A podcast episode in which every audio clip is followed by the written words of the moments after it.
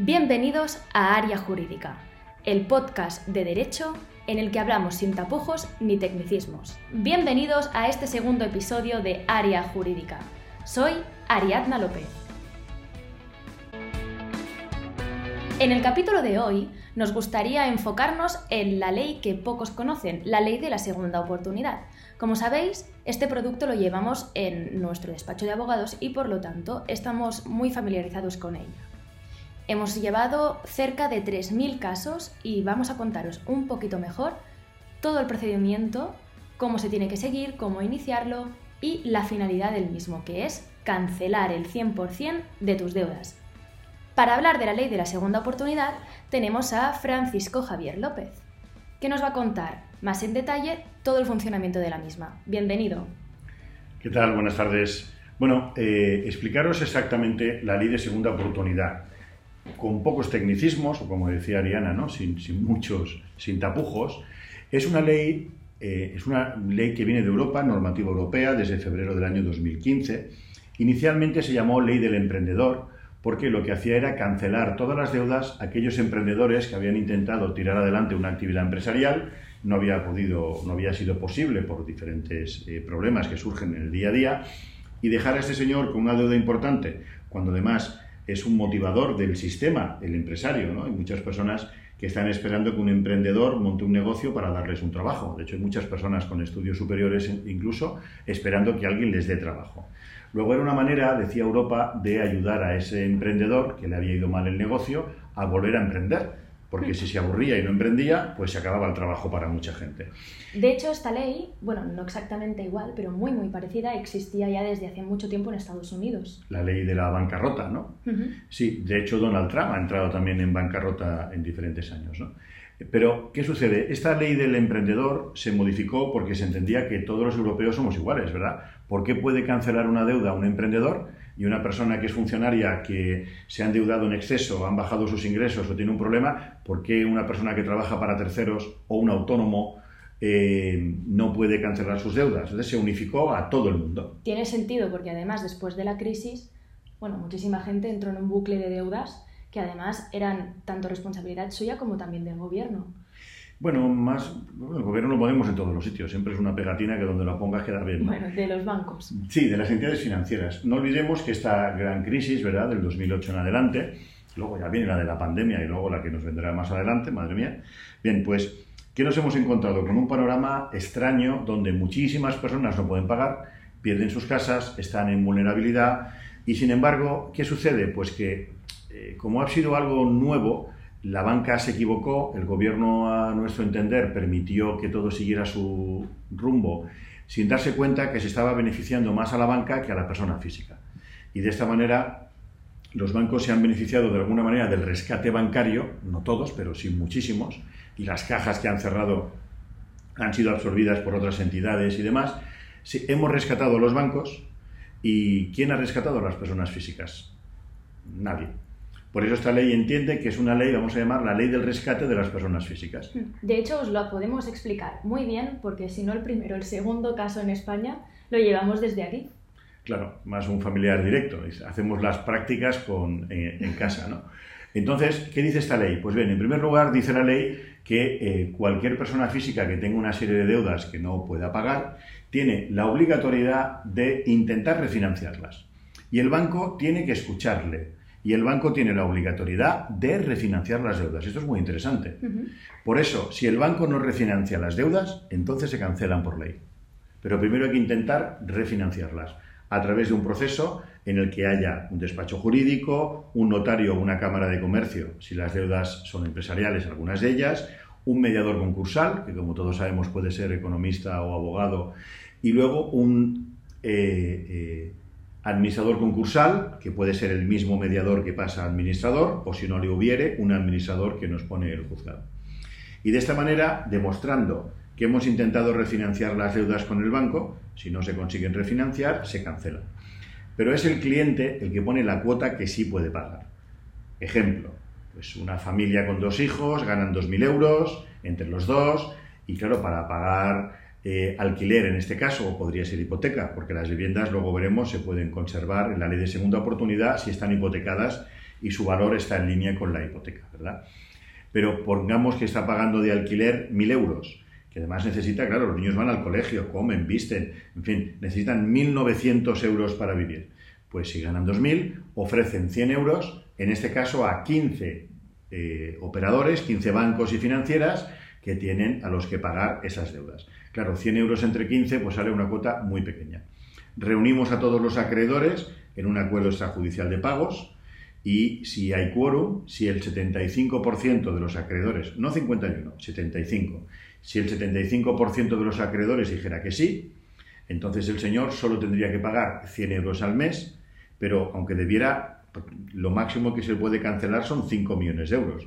Pero, ¿qué sucede en la realidad? La realidad, bueno, como digo, en el, caso que dijeran que sí, pagaríamos 100 euros al mes durante un máximo de 5 años, porque no puede haber cadena perpetua de las deudas, serían 5 años. ¿Qué sucede en la mayoría de casos? Tristemente, o yo diría que incluso mejor para el consumidor, que no se presentan la mayoría de entidades. Es muy difícil que haya quórum. Y al no haber quórum, pues dice la ley, como el cliente ha intentado llegar a un acuerdo, si no se ha conseguido, vamos directamente a la fase concursal, al concurso a través de un administrador concursal y eh, podemos cancelar el 100% de deudas, que es lo que estamos consiguiendo, de momento, gracias a Dios, analizándolo todo muy bien, en el 100% de los casos. Y así es como funciona resumida, un resumen de cinco minutos, ¿no? Luego hay que analizar deuda a deuda, hay que ver porque las deudas también tienen un orden, eh, hay crédito privilegiado, que es el crédito de la hipoteca, el ordinario, el subordinado, pero en fin. Hay temas también de créditos públicos, haciendas, claro, Las deudas con las administraciones también se cancelan de momento en 2021 en Cataluña, ya que los jueces catalanes han sido muy valientes y se acogen a normativa europea, como debería ser en el resto de España. Europa obliga a España a que cancele deudas con las administraciones y sin embargo España pues, ha pedido una ampliación hasta el 2022 para poder cancelar deudas públicas. Es un poco increíble, pero cierto que no hay ese soporte del el propio gobierno, estos porque son estos y los otros porque eran los otros, hacia el consumidor. Es un poco triste. Aún así lo estamos consiguiendo. Sí, se cancelan todas las deudas, en Cataluña más fácil y más rápido que en el resto de España, pero estamos cancelando deudas en toda España, sí. A mí también lo que me da miedo es que esta ley se pueda poner en algún momento de moda y todo el mundo quiera cogerse, porque la ley de la segunda oportunidad, a pesar de que puede ayudar a muchísima gente, no está hecha para todo el mundo. Primero hay, que demostrar que el deudor es un deudor de buena fe. Es decir, no ha falsificado documentación, no ha sido culpable del concurso por falsificar documentación. No puede, hombre, si el cliente tiene una casa escondida en la montaña y lógicamente hay que pedir un informe global del cliente y demostramos que tiene una casa, pues posiblemente no, seguro, esa casa tendrá que venderla para de ahí poder pagar las deudas, siempre que no sea primera vivienda y tenga hipoteca.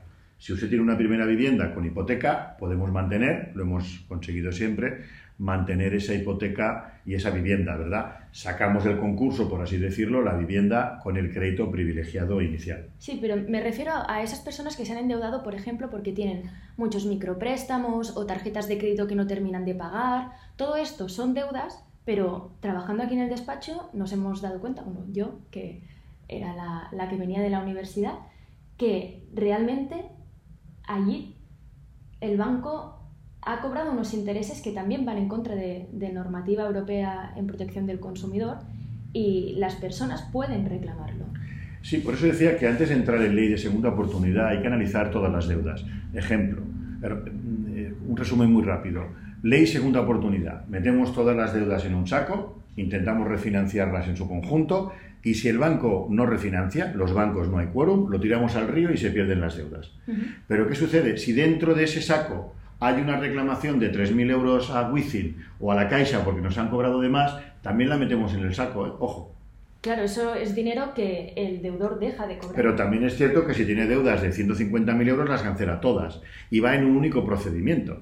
El problema es que si tiene 10 deudas y tenemos que hacer una guerra de guerrillas una a una, pues es mucho más tiempo, mucho más esfuerzo, le costará mucho más caro y luego el lío de estar 10 deudas reclamándose en 10 juzgados distintos. Bueno, está caso que cada caso es un mundo y se tiene que valorar. Claro, hay que analizar deuda a deuda y nos encontramos algún caso puntual de un cliente que le tienen que devolver eh, 3.000 euros una tarjeta Oiga, pues primero reclamamos la tarjeta y con lo que sacamos de la tarjeta tiene usted Fresh Money para poder entrar en ley de segunda oportunidad, por ejemplo. Hay que analizar deuda a deuda.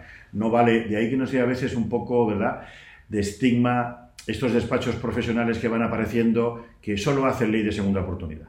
Hmm. No, solo es ley de segunda oportunidad. Hombre, es que es como si montan bares de café para todos.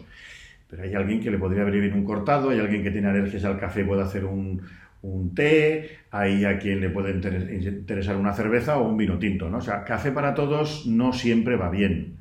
Y esto de ley segunda oportunidad para todos, y es lo único que hago y ofrezco, pues da una sensación, con todos los respetos, de poco profesionalidad del despacho para analizar deuda a deuda y ver a qué cliente, si le, es como si en un centro médico te dan una única pastilla para todo. Sí, sí. Por eso pues es importante siempre analizar tu situación, ponerte en manos de expertos y dejarte asesorar.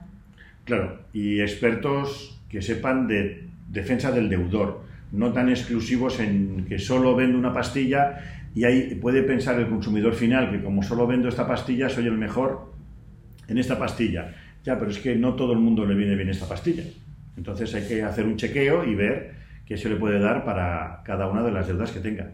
Si tú quieres hacer este chequeo y poder analizar todas tus deudas, puedes llamarnos al 900 900 90 17 16. 900 90 17 16. Atenderemos tu llamada y en caso de que te interese la ley de la segunda oportunidad, pasarás una pequeña entrevista y al finalizar la llamada sin compromiso te diremos si te puedes o no te puedes acoger. Claro, y así eh, solucionaremos todas tus dudas y todas tus deudas. Solucionaremos todo. bueno, hasta aquí el capítulo de hoy en Área Jurídica. Gracias por escucharnos.